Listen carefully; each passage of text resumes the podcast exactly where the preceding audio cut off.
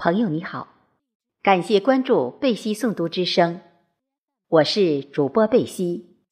今天与您分享的是淡淡的云的作品《我的打工岁月》第七部分，欢迎您继续收听。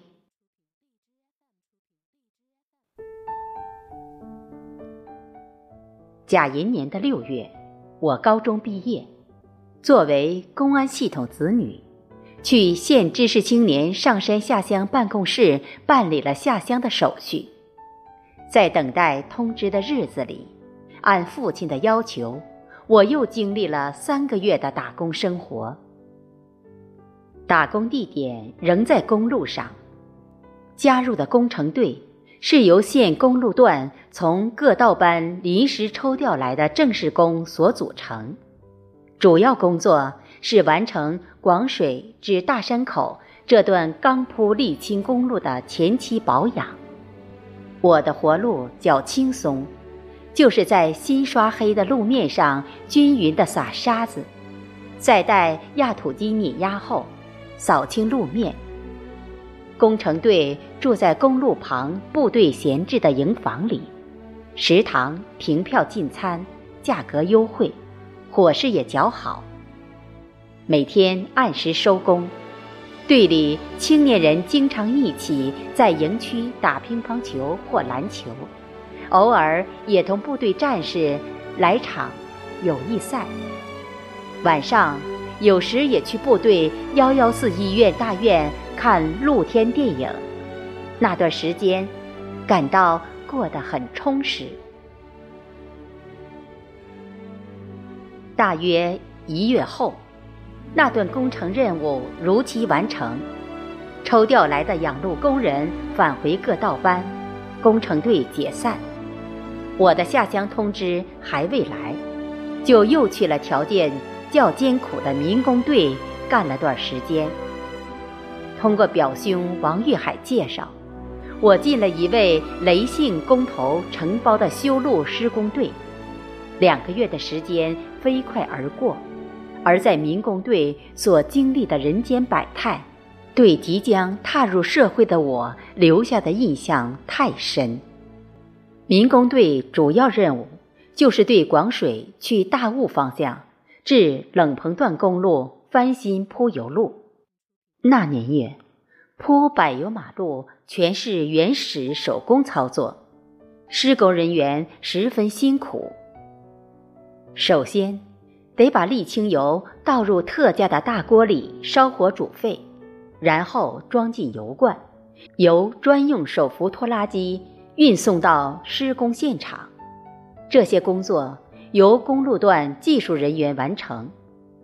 油运到工地后，立即倒入堆在路堤上经过筛选的沙和小火石子上面，然后。民工们迅速拿起烧烫了的铁锹，对淋有沥青油的沙石堆进行快速反复翻拌，均匀后铺在路面上。这一过程得一个多小时，再用压土机在上面缓缓碾压，这样沥青油已与沙石混成一体，就形成了清新漆黑的柏油路面。在施工中，因已融化的沥青油需保持高温，才能与砂石拌合，迅速粘连，故施工时间必须选择在夏季晴天高温状态下进行，也就是越热越要做事。时间一般是上午十时至下午三时之间。在等待油罐车的时候。我们早已在公路两旁架起了劈柴燃烧，以保证施工路段的温度，同时将手中的铁锹放在火尖上烤热。这样，我们的身体就一直处在高温环境。在拌合沥青时的用力，加上太阳的暴晒，往往身上汗如雨下，体力消耗很大。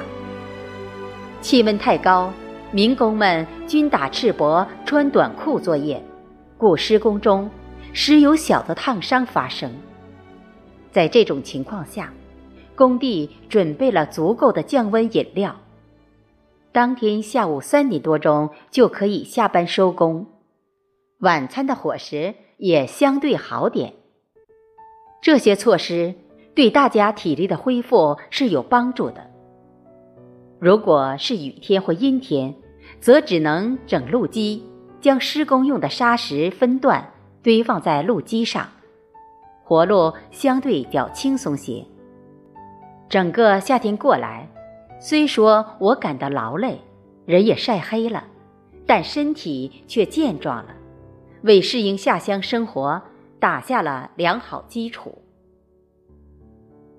民工队有三十多人。我没见到承包头，有一位街道无业人员当领班，他油腔滑调，上身穿个圆领白汗衫，下穿个大裤衩，脚穿一双拖鞋，每天在工地对民工耀武扬威，开口就大声训人，而对工程管理人员则毕恭毕敬，点头哈腰。怎么看？都像电影中汉奸面对皇军的那副嘴脸，不过，对我还算客气，可能是与表兄王玉海打过招呼有关联。虽说那时的贪污腐败并不严重，而在这个社会底层施工队里也有所发生。作为县级主干公路刷黑工程。国家拨款还是很充足的，有关部门要求施工队按一定标准安排伙食，以保证民工们上工时有足够的体力。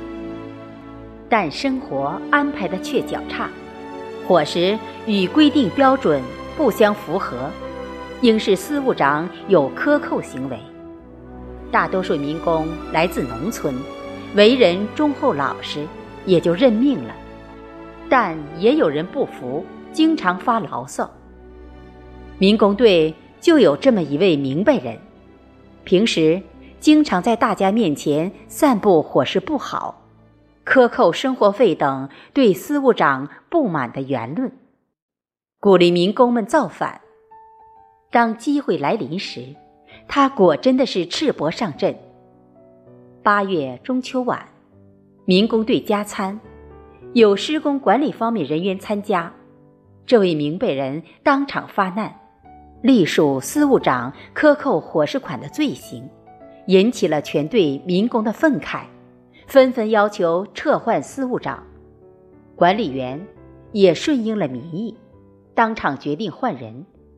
在众人的拥护声中，那位好心人顺利当上了司务长。不过，让人哭笑不得的是，而后，好心人办的伙食质量更差，真个是麻布袋、草布袋，一袋不如一袋。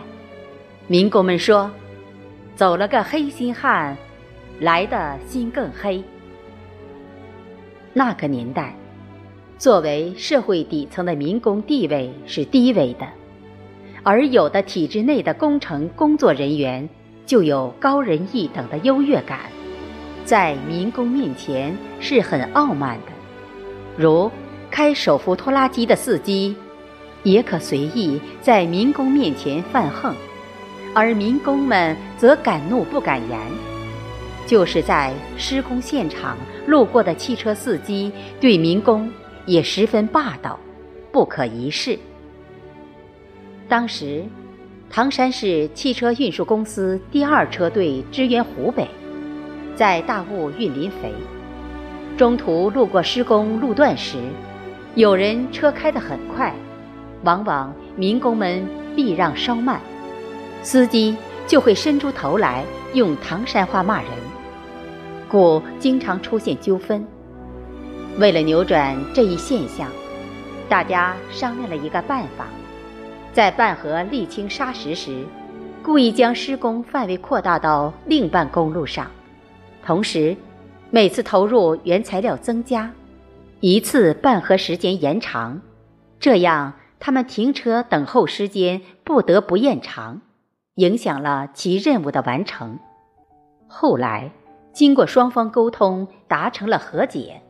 每次通过时，民工们尽量给予了方便，司机们则放慢了车速，非常友好的按喇叭示好，并主动顺便带民工往返工地，甚至有人与民工还成了好朋友。当一年后唐山大地震发生时，我很自然想起了这些司机，担忧在这场灾难中他们的安危。当年十月中旬，我接到了县知识青年上山下乡办公室的下乡通知，去应山县洛店公社十三里桥大队插队，正式告别了难忘的打工岁月。